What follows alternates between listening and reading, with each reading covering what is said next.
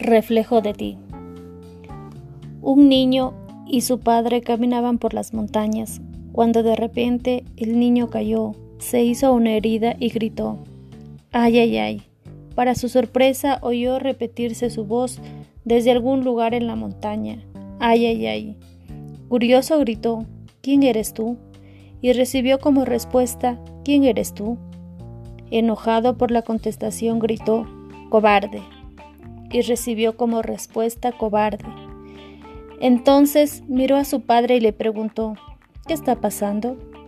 El padre sonrió y le dijo, Hijo, presta atención, y le gritó a la montaña, Te admiro. La voz contestó, Te admiro. Otra vez el hombre gritó, Tú eres un campeón, y la voz respondió, Tú eres un campeón. El muchacho seguía sin entender. Entonces el padre le explicó. La gente lo llama eco, pero realmente es vida, porque te devuelve cualquier cosa que dices o haces. Y agregó, nuestra vida es simplemente un reflejo de nuestras acciones. Esta relación se aplica a todo, en todos los aspectos de la vida. La vida te devolverá todo lo que des, porque tu vida no es una coincidencia, es un reflejo de ti.